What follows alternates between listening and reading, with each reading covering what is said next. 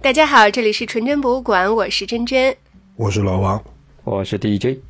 我们现在沦落到要聊电子榨菜了。电子榨菜是啥意思啊？下饭的意思是吧？我正想问你们，你你们知不知道电子榨菜的这个说法？这个词儿我是知道的。嗯，大概猜能能够猜出啥意思？大概意思就是说，把这种以前我们叫下饭剧嘛，或者是下饭综艺，呃，现在他们把比如说拍的这种，包括在短视频里面啊，有一些短视频，呃，然后大家可以看的比较轻松，呃，统称为是电子榨菜，就是能够下饭，但确实也没什么营养的东西。你们俩吃饭的时候吃这种电子榨菜吗？我会的，会啊，会啊。我靠，你们俩还都会啊？嗯，什什么意思？你不会吗？我不会。啊？他吃饭的时候看看书的，你知道吧？那对，那倒也不他是用太古下饭的。嗯 没有，我应该说是吧？我应该是说刻意的训练过自己，吃饭的时候不要看手机，就是吃饭的时候就只吃饭，嗯吃完饭再说。但是我会有一种电子榨菜，对，也不能这么说，就是电子榨菜其实分好多种，视频是一种榨菜了，还有一种榨菜是音频，音频的内容也算。嗯，我一般就吃饭的时候，我会听那个新闻，听新闻，你在哪里听新闻？财新嘛，就是财新的那个 电子电子杂志，他们会我会把他那些每周的长报道，他一期报道也要四五十分钟呢，我就会在吃饭的时候听这个。你吃饭的时候听财经新闻作为电子榨菜？对，是那咱俩换一换吧，换换。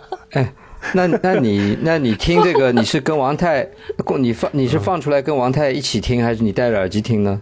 我全部是戴耳机的，我的不不能外放的，这个外放太尴尬了。对，啊，那你不觉得跟老婆吃饭的时候戴着个耳机不是那个吗？她不骂你吗？家里人吃饭是不能更不能碰手机了，除了我女儿吃饭啊啊。你就你就自己平时的时候一个人的时候，对对，但是电子榨菜，我觉得现在，我觉得更接近于，就是像过去我们吃饭的时候会听广播，或者是怎么样。是的，那我过去的时候吃饭也是看电视啊，我看，特别是上学那阵儿看什么，看《美少女战士》啊，六点半，哦，你战士。不是，那总不能像我爸一样，我我我爸的榨菜是新闻啊，新闻联播新闻联吧？播，嗯，当当当当当当当，我还记得那个开头曲，嗯，不是不是，我还得问你，你不看电子榨菜，你家里人也不看吗？周末的时候，他们他们会看的。我们俩坐一起，如果吃饭的话，他是不看的。但是只要我一走开，他一个人吃饭的时候，他一定会找个视频看。就是嘛，对，但是我我一直在劝导他们，就不要这样，可是一直无效。我猜真真的以前最喜欢的电子榨菜应该是《康熙来了》，肯定是康熙来了。一般我吃饭的时候，我如果是一个人在吃饭的时候，我可能也更倾向于听吧。在家里的话，我一个人吃饭的时候，我可能找个电影来看。啊，哎，吃饭吃看个电影不行啊？就就你那个观影清单 to do list 有一大堆啊，你就找一个，然后就开始看了呀。吃完饭，然后把它看完啊，这样在家里一个人的时候，但是我是觉得看电影对我来说是一个比较认真、需要认认真的事儿，对，是严个比较严肃的事情嗯严肃一点的事儿。我一定会会倒杯酒，就像读书一样，然后坐那儿准备看一个电影。像吃饭的这种场景，我就是觉得不能看电影，那个看不进去的，就是有很多细节你会看不到的。哦，嗯那这个我们的差异在这里。在外面我就不会了，在外面吃饭是不会拿出手机来看啊什么的，可能就听听播客啊、嗯或者听个音乐啊什么这种可能。以前会听那种长篇的嘛，大部头的嘛。我就说十几年前喜马拉雅刚刚出来的时候，我在喜马拉雅上听了全套的《鬼吹灯》跟全套的《盗墓笔记》嘛。啊，对，是的，这两部听下来花了大概小两年的时间。嗯，差不多。哎、因为我不是每天有一个很长的固定的时间在听，就是一些零碎的时间，开车的时候啊，上个厕所呀，像这种吃饭这种时间啊，做洗碗的时候啊，或者在家里做家务的时候啊，就就听一下这个。我最近找到一个特别好的一个电子榨菜，是在我跑步的时候，我会听那个《红楼梦》啊，我 我我崩溃了。哎，真的就是我最近反正跑的也不是特别认真嘛，就是不像原原先跑的时候是纯粹为了跑步而跑步，什么把所有的精神都集中在跑步上。最近跑步就属于一种养生跑，精神上面就可以放空。我就很认真的在听那个李野墨在播讲的《红楼梦》，我最近听到了刘姥姥二进大观园。嗯，你是一路跑进大观园，哎，真的觉得就是特别好。我每次还挺期待的，说又要去看《红楼梦》了，然后我就去跑步。呃这个电子榨菜我觉得特别好，而且他讲的也特别好。我这我是惊呆了，电子榨菜听《红楼梦》。是的，我是周末，然后晚上嗯把所有的吃的摆到电视那儿，嗯然后摆好了，然后把家里人招过来，我说现在开始吃饭，看电视，嗯，就慢慢的吃，一顿饭可能 吃个好几个小时，我的天哪！很快乐呀，超快乐的把我女儿搬。到你们家去。她也要这样子，是不是？对我，我女儿两个大闸蟹能吃一晚上，我跟你讲，就一边吃一边看，两个大闸蟹能啃一夜，嗯简直就是啊，我们就是这样。然后周末吃蒸海鲜比较多嘛，因为海鲜要剥，就这个过程它就会吃的比较慢，要不然就是奶酪就没有冷热的东西，随时想起来吃一口，这这一晚一个晚上就过去了，超开心的。所以没有好的电子榨菜，在周末来说我还挺无聊的。对，就是又有娱乐性，然后全家人都可以看。这个其实对我来说挺难的。像《康熙来了》这种，虽然你自己看，或者是和好朋友在一起看是很开心的啦，但是你不能和家里人一起看，对吧？它没有共享性，所所以我的榨菜是要求要全家一起共享。呃，所以，所以我当我发现了新的电子榨菜的时候，就赶紧给你们说一声，就想请你们一起看一看。嗯，你这次提供了一个很好的一份榨菜。对对对对对，我最近在推荐的电子榨菜是那个《我可以》四十七，是严敏导演一个新作吧，然后在腾讯上面有播出。嗯你们不太看综艺，其实不太知道，最早开始的《极限挑战》，其实他是导演，很有娱乐性，然后也没有把你纯粹当傻子，会有一点点情节，然后比较沉浸式的，就这种综艺，挺好看的。嗯但是这个节目再往后做，那就纯纯粹变成了艺人的通告节目。然后本来这个我可以四十七，它是一个真人竞技类的项目，它是一个团体竞技类的项目。其实我没有去做特别多这个节目的研究，大概应应该原版是韩国的吧。我听说过韩国的那个节目，网上看到过这个一个简短的新闻，说韩国推出了一个类似于鱿鱼游戏一样的一个大逃杀的竞技类节目。呃，总体来说应该是跟那个韩国那个节目是很像的。然后我是看评论的，我在豆瓣上面稍微刷了一些评论，然后基本上评价还是说，呃，严敏导演的这个国内的《我可以四十七》比韩国的那个原版也好，或者是随便吧，呃，应该是要好看一些。对，我也看过那个类似的韩国这种的真人的呃竞技类真人的节目嘛，还可以，但不会好看到让我停不下来。不像这个四十七呢，我是觉得让我能够觉得停不下来的感觉，很久没有这种追剧的感觉了。对不对？是有一点像追剧的那个，还挺挺着急的。对，一般来说，你如果是呃模仿韩国的也好，或者说是借用它的一些东西也好，呃，国内做出来的东西其实跟韩国的制作水平还是有差异嘛。但是我看了四十七的一集之后，我就觉得这个东西它做的比韩国好。你我不知道它是不是 copy 韩国了，或者有些 idea。我因为我看那个呃弹幕上面有人说是用了韩国的那个一样的游戏嘛，啊，就我不清楚了。但是我我是觉得这个制作非常非常的精良，这个节目，它的投资啊，我不知道它投资具体多少钱，我估计大几千万是跑不掉的。这个节目的投资可能上亿的，对。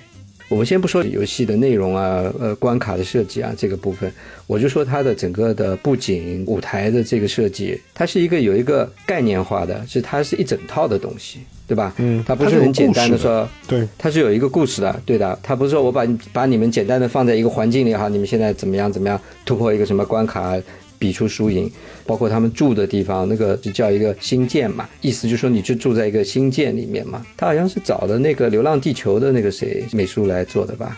包括他们的服装，包括很多细节的地方，其实都是一整套概念在里面的。所以他这个是动了脑子的，是真的是花心思的，这点还是我蛮佩服的。细节的部分做得非常非常的好。哎，那我就先问个基本的问题啊，就是它这个四十七，这个是从哪儿来的？为什么是我可以四十七？不管是中文还是英文，这个词儿好像没什么特别意义。但是为什么他把这个节目名字叫这个四十七？你们有没有研究过？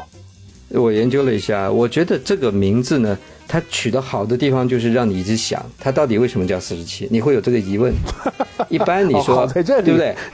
是不是每个人都觉得，哎，为什么叫四十七呢？这第一个问题肯定是这个嘛。那它有一点设计的好的，就是说你一般竞技类节目都是分一个 team 一个 team，对吧？每一个队的人数都是一样的嘛。但是这个游戏的设计是，它是有一个队是少一个人的，它就是在这个里面本身就创造一种不平衡性。他突破了这个一定得势均力敌的这个概念，他就是创造一种不平衡性。那这个七个人的队伍，他也不见得输。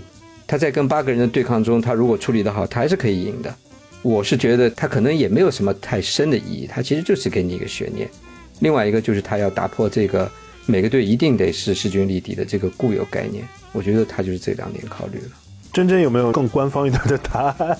没有答案，这个我研究过，没看出来什么。对他这个综艺的名字，其实是从头到尾我都很好奇的，就是他为什么要叫这样一个名字？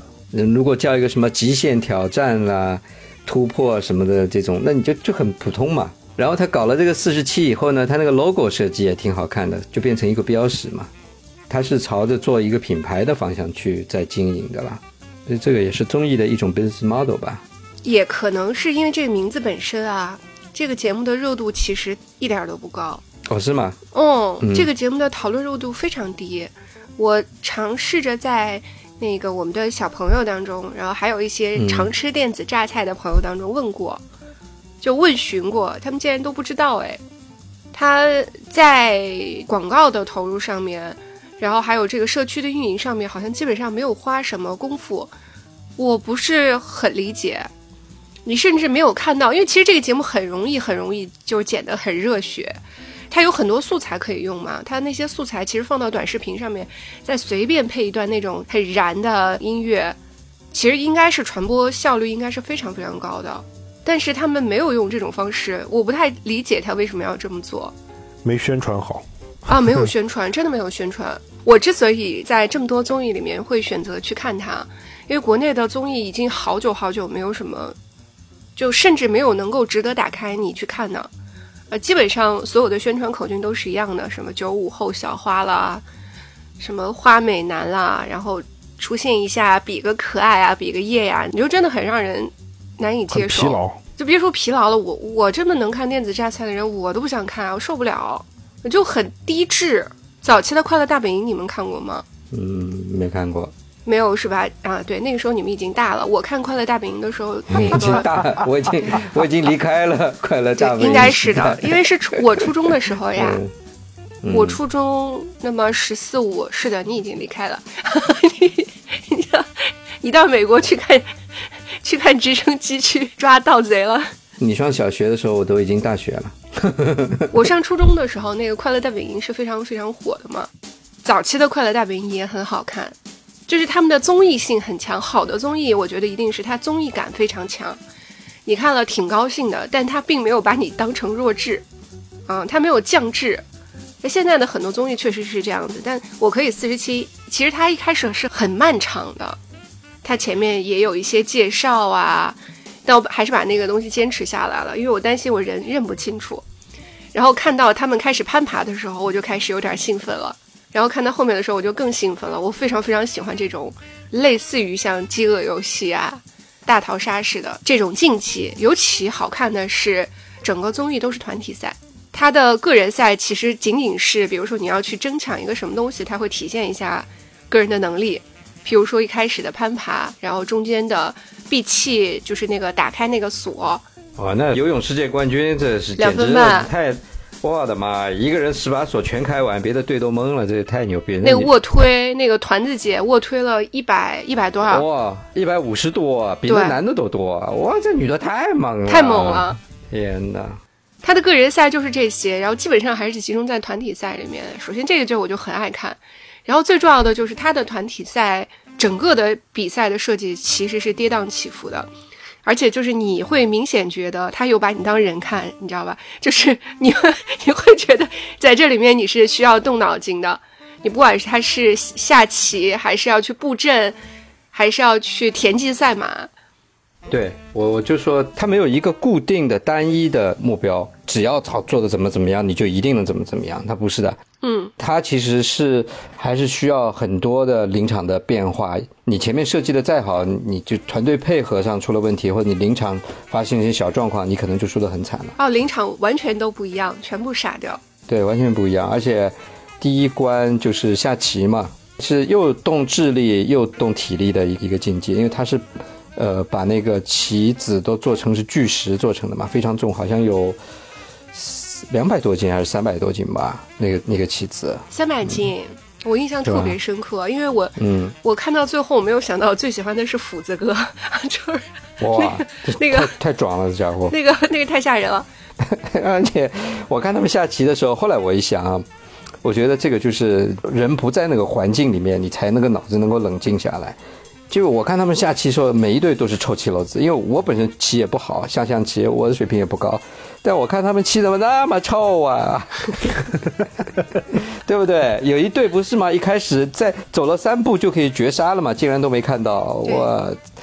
后来我一想啊，人在那个环境里面，你会紧张的，你脑子其实运转是达不到你应该有的水平的。对，你在极限的环境下面，你所有的一切完全是看临场的。其实这一点就很有意思。就每一关设计其实都挺好玩的，就有它的特色，有一个点在里面。老王，你在你看的这么多里面，你对哪个选手印象比较深刻？印象比较深刻，哎，我对其中的那几个女队员印象特别深刻。嗯，哦，真的，嗯，其实跟你们前面说那个一样，主要就是在整个这个他设计的这么高强度的各种各样的这个方式的竞技当中啊，包有的拼体力，有的是拼耐力，有的是拼团队。你看不太出来这些女孩表现出一般的，就是我们看到那种女孩说：“哎呀，我不行，呃，这个我做不了，那个我做不了。”或者甚至有可能一些男队员会说：“啊，这个是你们你们女的不要来，呃，这交给我们男人。”没有，你就会发现在他这个里面，那些女孩表现的，她几乎没有那种所谓的女孩意识。她就是说，大家分配任务呗，那分配给你的任务和分配给我的任务应该没有什么区别，大家一起做就是了。在这一点上是给我这个很强很强的印象，尤其是其中有一集，因为我不认识人，我看的比较潦草。其中有一集就是他们抢水的时候，那个女孩个子很小的，把那个练摔跤的那个新疆那个那个男孩整个给 翻过来了，把扎提给翻过来了。那个让我觉得特别的嗯好。对，这些女孩们，就是我老说，就像一个大写的人一样，他没有那种女性意识，我就是跟你干到底。对吧？对的，对的。你这时候你会忘记他是有什么性征啊，有什么？顶多就是我个子比你小一点而已。那大家干呗，干到底再说。哎，这节目里面个子最小的女孩拿出来都可以吊打普通男性，好吧？对吧？对，他们都各有所长了。嗯，不，一个是各有所长。我主要就是说，呃第一个每个人的体力不一样，另另外一个女孩在力量型的这个项目上面肯定是不如男的，这个是毋庸置疑的，生理决定的。但是至少在他们表现出来的这个精神面貌上面，呃，任务分配的过程当中，我觉得特别好。你看不出来这些啊，大家是平等的。你说的那一集，那个女生是跆拳道冠军还是亚军？反正就是这么个角色。个子很高的一个女孩，个子高，她个子高，然后腿手手长腿长，但是看见力量好像应该不行嘛，对吧？结果她直接去提扎提，那个我惊呆了，而且而且特别激动，我当时就很想哭。郑淑英是不啦？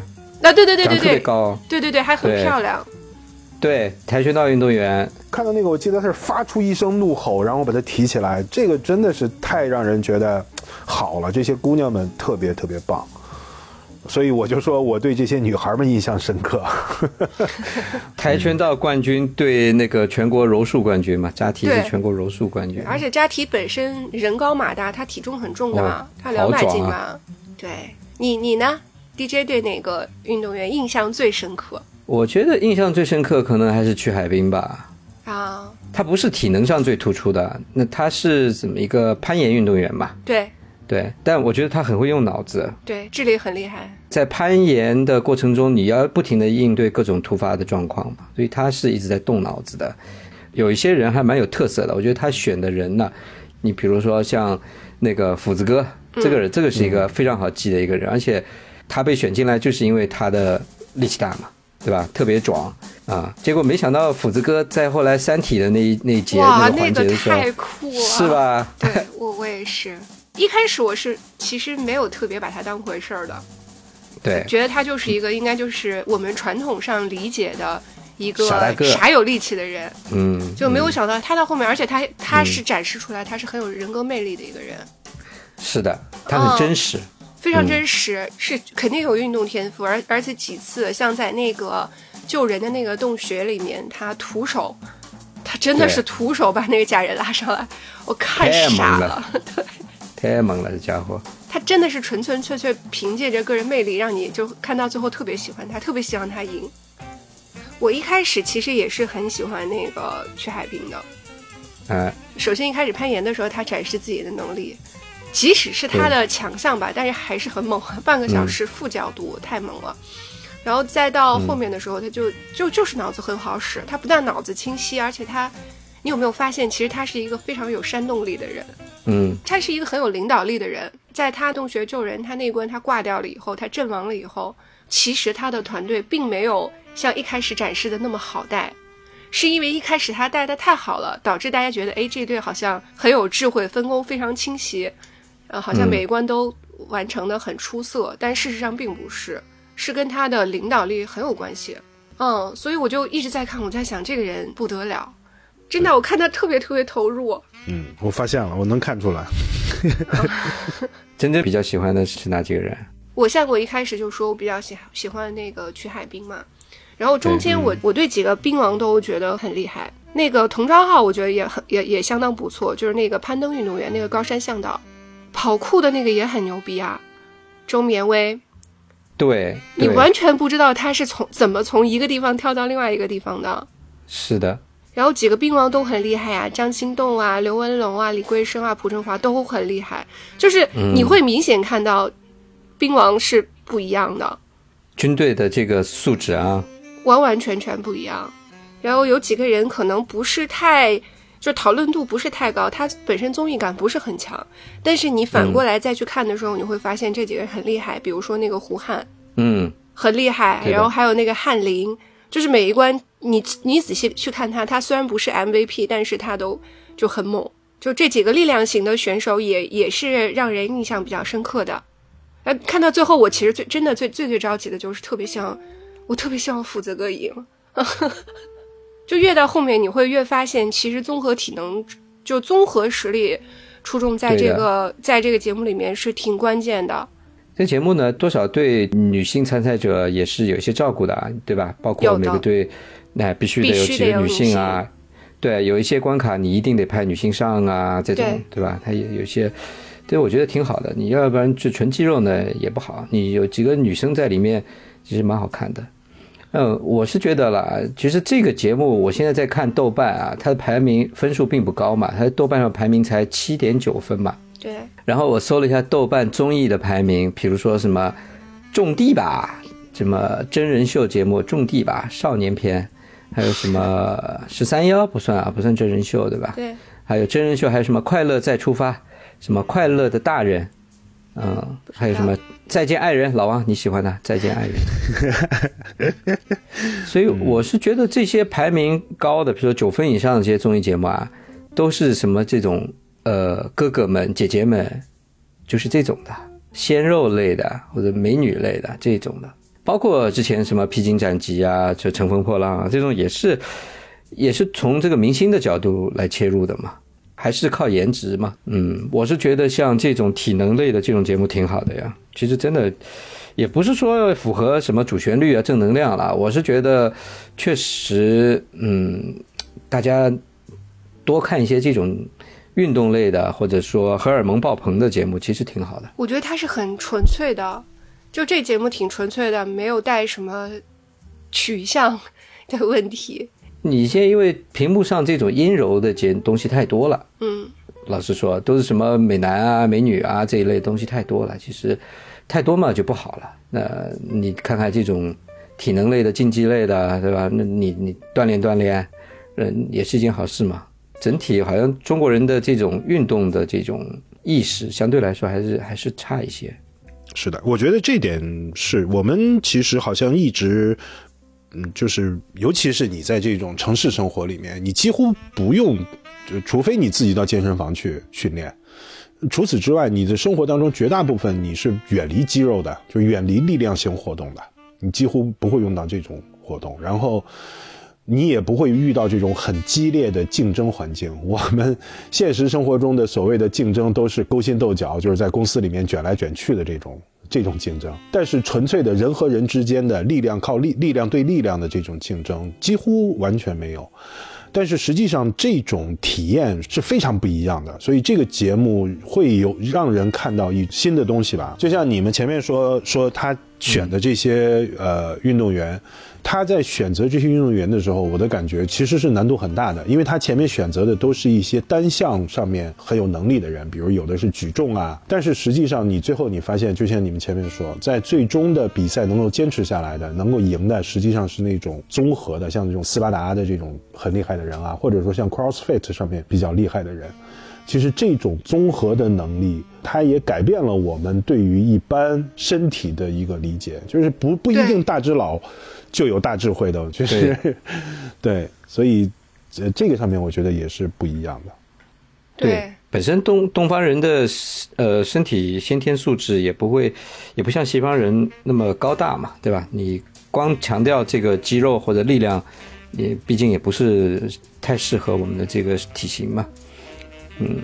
还是一个智慧要结合在里面嘛？你要动动脑子，你身体嘛练练好。或许啊，如果说大家都去看这个节目的话，其实它也会改变一点，就是我们对于哪怕说锻炼身体的一个认识。因为否则的话，我们一般因为就是去健身房嘛，就是把肌肉练得很强壮，这个叫锻炼身体，是吧？或者说是什么单项的冠军，然后比如说我是练举重的，或者我是练什么攀岩的这种，就是单项的项目，其实不是的。我们所谓的体能好，其实它是一个完全全面性的一个一个东西，它并不需要你练的块儿多么大。那么其实你的身体的协调性啊，各方面，其实这个是实际上更重要一些吧，或者说更有意义一些。因为我以前不是跟这些健身教练打过一些交道嘛，或多或少他们都是运动员出身。然后这些人其实我发现有一个和我们普通人有一个很大的区别，他跟我们做同样的一个动作，我们这些没有经过训练、没有经过练习的人，你做出来的动作是非常非常僵硬的。比如说，很简单，让你举起手臂。你就会发现，我们这些普通人，你举起手臂那个动作和他们举起手臂那个动作是完全不一样，协调性上面是完全不一样的。后来我还专门去咨询过教练，我说为什么感觉你们举起手臂的那个动作看上去就比我做那个动作要好看？他说，其实这么简单的一个动作，其实它调动的是一个全身的肌肉。当我去举起手臂的时候，我是。西服挺胸昂头，然后同时举起手臂，我的身体是协调的。而对于你们这些没有经过训练，你的身上的肌肉是孤立的情况下，你举起手臂，你就真的只是举起手臂，身体其他部位你是保持不动的。那么这个其实就是这些经过训练的人，他他们的身体的协调能力。已经达到了那个那个效果，这这也是为什么有些跳舞的人，他们做的有些动作和我们这些普通人做的动作会，人家那个动作漂亮的多，其实就是身体的协调性，他对于身体肌肉的那个下意识的那个调动能力和我们很有有很大的区别，所以我觉得这个是我看这个节目的时候，我看到那些。呃，参赛者的时候，我就老想起那些那些健身教练们的那个身材和他们那个运动能力。我觉得不仅仅是大只，绝不仅仅是体型的庞大。嗯，我总是想起来，我们小时候，我父母对那个体校这件事情在那讲，就说：“哎呀，你看学习不好都去体校了。” 我看这个节目有一个非常大的感触，就是不是的，就顶级的运动员脑子一定是非常好的，是非常聪明。那当然。他也不是光傻练的，就绝对不是光傻练能够练出来的。它其实是你什么东西都得用得上。所以我看这个节目的时候，代入性可强了，就是觉得自己什么都不行，就好希望变成他们这样。那你有没有想过去练一下肌肉什么的？我想呀，我其实自己 我自己本身是挺喜欢这些的。我先不说嗯天赋，先不说我的能力，但是我是很喜欢的。就我因为我觉得，呃，就像刚刚老王说的，你看他们眼神不一样。我一开始就给我女儿说过一句话，我说你去看他们的眼神，然后我女儿说是的，一看就是没有经过那个学习毒打的人。就是他们的眼神是不一样的，然后他们面对事情的讨论也不太一样，他挺直接的。我们想要的那个状态，其实就非常接近于这个片子里面、这个综艺里面很多兵王带给我们的状态，就是他面对那个极限环境的时候，像那个童章浩，他曾经说过一句话，他就说：“我在这个环境里面救过人。”对对对对，以前我会觉得这句话其实没什么，就你有实战又怎么样？就好像你好像做了一套综合题，然后那个考试要压中怎么样？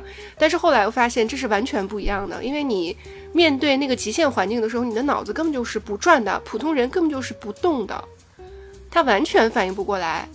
但是你像比如说这种兵王呀，或者是特别厉害的呃运动员，他就是用他身体的蛮力或者是强力，然后在短期就迅速做出一个反应，然后再根据当下的环境再去做出一些调整，是完全不一样的。因为那个时候你可能不能做出一个什么完美的布局，然后再去做，这是这这完全不一样，就是实际打仗和你在纸上谈兵的那么一个区别。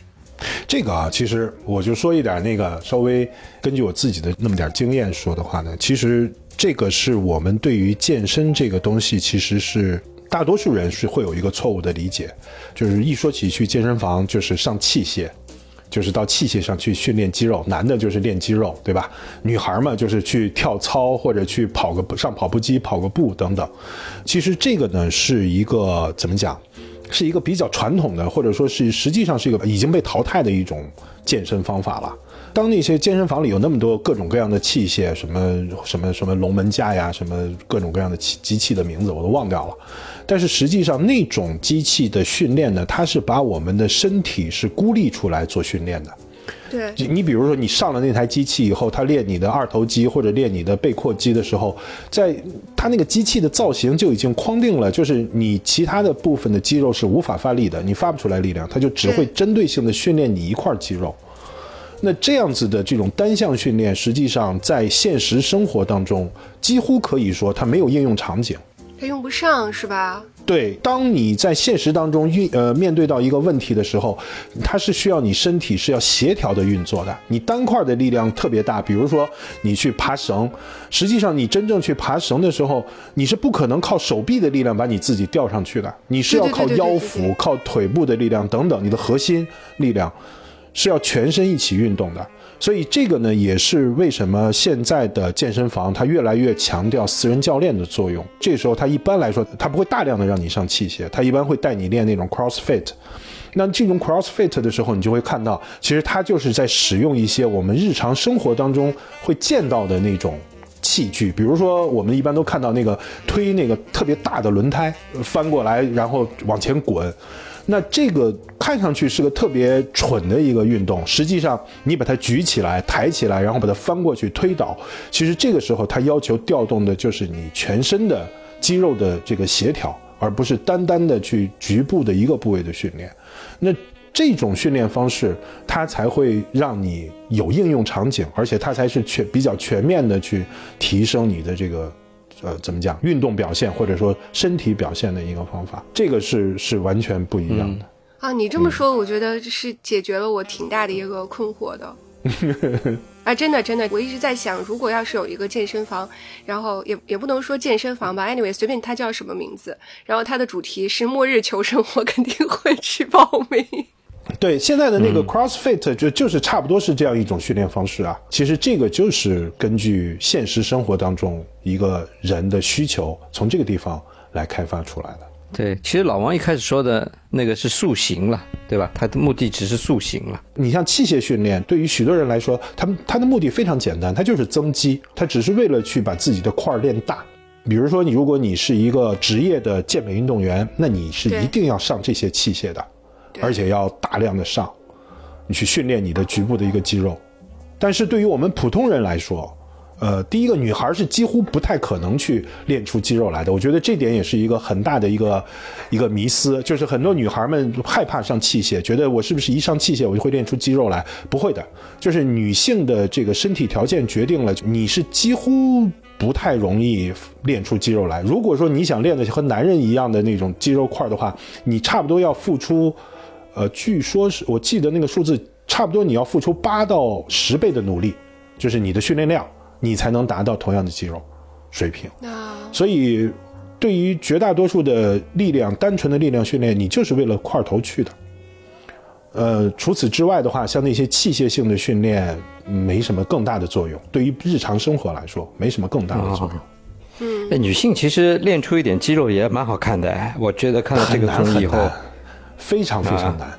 啊，我觉得那那几个有有点肌肉的那个身材，我觉得太好看了，是吧？那个跆拳道那个身材漂亮死了。嗯，但是对于女性来说，与其说你为了练肌肉，其实更重要的，或者说想看到肌肉线条的话，其实更难的在于减脂，而不在于增肌。因为女性天然的她的脂肪的比例比男人要高啊，嗯，就是女性的平均的体脂率差不多是在百分之二十三到二十五。嗯，看起来不胖啊，但是她的体脂率就在百分之二十三到二十五，这天生的嘛，她为了要那个生育的嘛，嗯，是的，但是你想看到腹肌，你的体脂率必须低于百分之二十，嗯，我们看到的就是说腹肌其实不是练出来的，某种程度上腹肌不是练出来，腹肌是减出来的。就是你要把体脂率减下去，你要把体脂率减下去，你的腹肌八块，你自然就出来了。我也曾经八块腹肌呢，我那时候也没练，就就是年轻的时候踢球呀。其实就是大学对，就是瘦，一直在动，一直在踢球。没有脂肪。瘦了以后腹肌就出来了，哎，腹肌你可以去韩国，我那天看一个视频，把我笑死了，有一个男的那个。躺在一个床上，然后非常非常痛苦的样子，他们在给他美容做腹肌。全是双开门。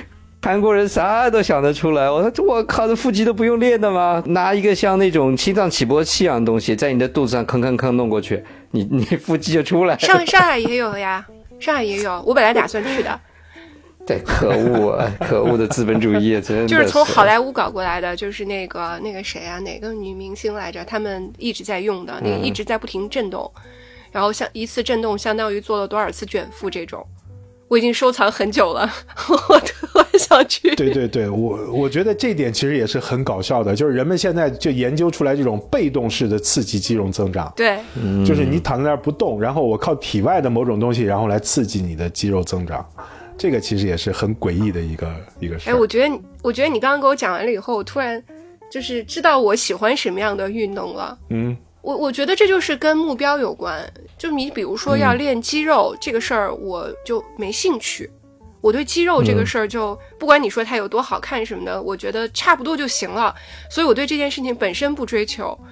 然后你说要练到一个什么样的记录，譬如说他们跑步。要跑进多少多少秒，什么什么控制在多少多少，这个事儿对我来说，我我我一点兴趣都没有。但是，比如说像你刚才说的这种这种这种锻炼方法，然后它是可以应用在生活当中的，我就非常非常感兴趣。我是末末末日，这叫什么来着？嗯，末日生存。对对对对对对对，我的爱，我是这种爱好者。对于我们普通人来说，其实。增强的第一个是你的这个协调性，第二个其实就是增强你的体能。这点是其实有这两点足以应付日常生活了，而且你会比绝大多数人表现的好。而且这个其实是有很简便的方法的。嗯，对，因为我看这个节目的时候，其实你要要是稍微有空一点点看一下加更版，加更版我偶尔会看一两眼的。他就在讲这些人对呃身体协协调性的一些看法。你譬如他们就会讲到一些对肌肉的应用，比如说一开始的那个攀爬。然后有些人就是完全不会攀爬，从来没有攀爬过，但是他们后面就有评评论嘛，就说你看那个谁谁谁，他爬的就特别好，说因为他的身体他是练什么的，他是练全身肌肉的，所以他的身体协调性就特别好，所以他根本就不是靠着手臂力量去爬的，他就观察别人，别人是怎么样调动他的腰腹，调动他的腿部，然后他就跟着这样学，一下就学会了，他特速度特别快。但是你要知道啊，这个是这些运动员他可以很快的学会，因为他身体存在那样的基础，气对他只对对对对，要在意识上打通，他就可以。但是对于我们来说，有的时候是脑子做到，身体做不到。对对对对对对对，所以就是你看他们对于这部分讨论也很有意思。然后看到哪一集扎提在讲这个事儿嘛，他就说我我还是有一个悖论的，我可以把力量练到很厉害，但是只要把力量练上去了，我的耐力马上就下来了，就是我根本撑不了几次。是的，对，有些是爆发力型的了，有些那耐力就不行。你像那个呃斧子哥，那他就是爆发力型，他力气特别大，可是他在他在做那个卧推的那一关，对吧？那他的表现就就一般般了，就是他的耐力差。他救援也是啊，他把人拉上去了以后，拉一个人上去他就废一个，他就完全不行了。直接躺在地上喘气，对他的耐力不行。我是觉得，其实当你不管是哪一种方式在训练自己的时候，呃，初期的时候其实是比较简单的，但是练到一定程度，就是只不用练到专业程度啊，就是当你有一定经验以后，你会发现其实身体是一个需要去。呃，平衡的东西，就像你们前面说的，有的是看你往哪个方向走，你是继续想增强自己的爆发力，还是说你要去增强自己的耐力，还是说你想在这中间达到一个你自己觉得合适的平衡？其实这个时候你自己就有那个怎么讲，对于自己身身体的那个了解了，然后你应该采取什么样的这个方式去训练？其实这个是很挣扎的，对于所有的。运动员或者说用用身体吃饭的人来说，其实这个对于他们来说都是非常挣扎的。他这个也是为什么他们需要教练。你像按理来说，像扎提这样的人，他对自己身体已经非常非常了解，他为什么需要教练？为什么需要营养教练？实际上这个是一门学问了，他有时候自己都搞不定，他需要别人来告诉他他应该如何如何去做，来达到最好的竞技表现。这个其实还是挺有意思的，对。太有意思了，我觉得可以用脑子去控制身体，到这个程度的时候就太牛逼了。嗯，就我我觉得训练那个身体协调性其实是很难训练的。你说这个协调性，它真的，是很难训练的。但是很难，对吧？是是是，你譬如说像你像我就天，生就没有。对你像我妈妈，其实我妈完全不运动的，但是她就是身体协调性其实是极好的。嗯，比如说，不管他是跳花绳，就是他可以跳特别复杂的花绳，然后还可以跳那种特别复杂的，就是踢那个特别复杂的花毽花毽子。他就一直给我讲，他说：“哎呀，这是新疆人就自带的。”那其实我也不是，对吧？我我们又不是少数民族，但是他就是身体身体协调性是极好的。我小时候我记得我整天被我娘嘲笑，就是你怎么连这种动作都做不到，就是他就觉得匪夷所思。我说没办法呀，对我说你这就是继承了老王家的这个这个地主基因，就是啥也不会。对吧？这就是基因的问题，你就是做不出来。嗯，我们这种中原人是没希望的，我跟你讲。哎，所以我跟你讲，我我真的很喜欢看这个综艺，我看的时候就很很很容易代入，我就好希望我也可以这样，特别希望，特别特别希望。我觉得这个比我做的任何工作都有意思。其实是可以的。其实训练这个机会有个很简单的，我不知道你们有没有听说过，有一种训练方法叫 HIT，你们有没有听说过？H I I T。啊，啊 Hit 我听过，但是我不太挺难知道弄的具体，的我。试过，挺难的。就是高强度间歇训练，HIT，、啊就还有一种和这个其实差不多，叫 Tabata，T A B A T A，、也啊，是一我周围。有哎，我去报课。这个其实你都不用报课，这个其实你嗯上网去看，它的动作其实就是那么几种，但是它最难的就在于每天八分钟。这个八分钟啊，不管你的体能水平有多强，你就是把你刚才说的，就是在这节目里的这些人拉进来，如果让他全力以赴的做八分钟，做完他一定他也会吐的。他也太嗯，当场他他会吐是吧吐出来，对，当场会练吐。但是呢，这个东西对于整体的体能水水平的提升是非常非常有效的。这个上面它的能力的高低体现在哪里呢？就是在你刚开始的时候，八分钟做完，比如说都达到吐的标准啊，八分钟可能你某一个动作，比如说深蹲跳这个动作，你可能只能做五个你就吐了。但是像扎提，他可能能做五十个他才吐。这个时候就是你的体能水平会有明显的提升，而且你不用做太多，你每天只要做八分钟就够了。你坚持一个月，你的体能水平完全是不一样的。而且每天八分钟以后，你在接下来的二十四小时之内，你身体的代谢的效率大概会提升百分之二十到三十左右，也就意味着你吃更多的东西不会长胖。真的啊？那我要去练了。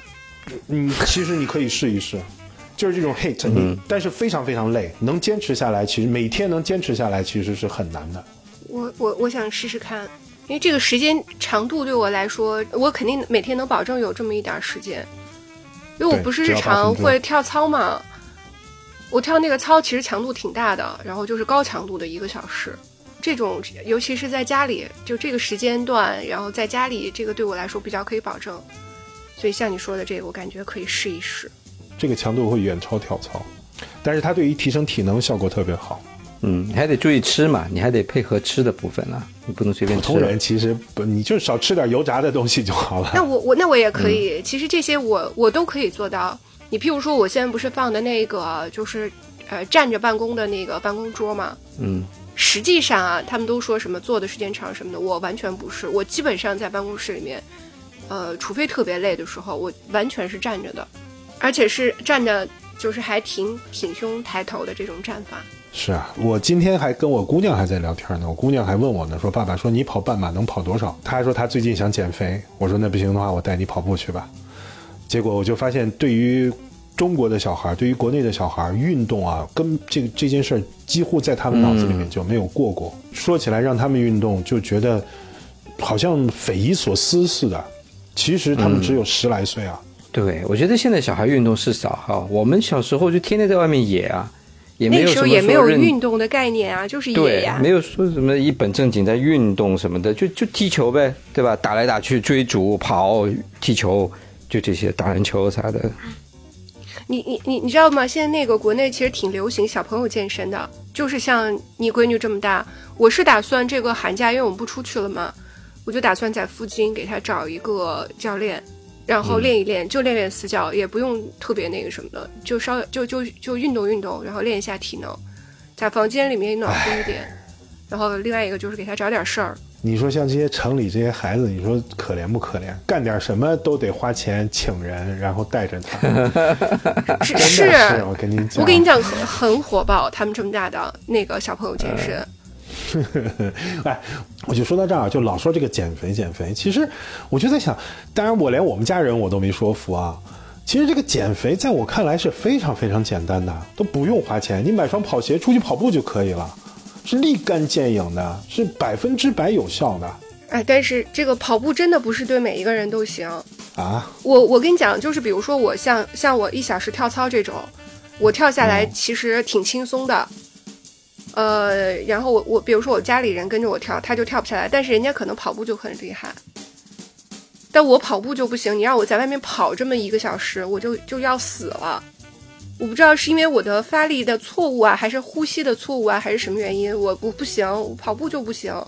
我们如果你了解一点，比如说减肥或者说减脂的一个知识的话，你就会知道万变不离其宗，它最后它就是你的这个运动达到一定强度情况下去持续多长时间，仅此而已，就是这么简单。那那那我换个别的，能让它燃烧行吗？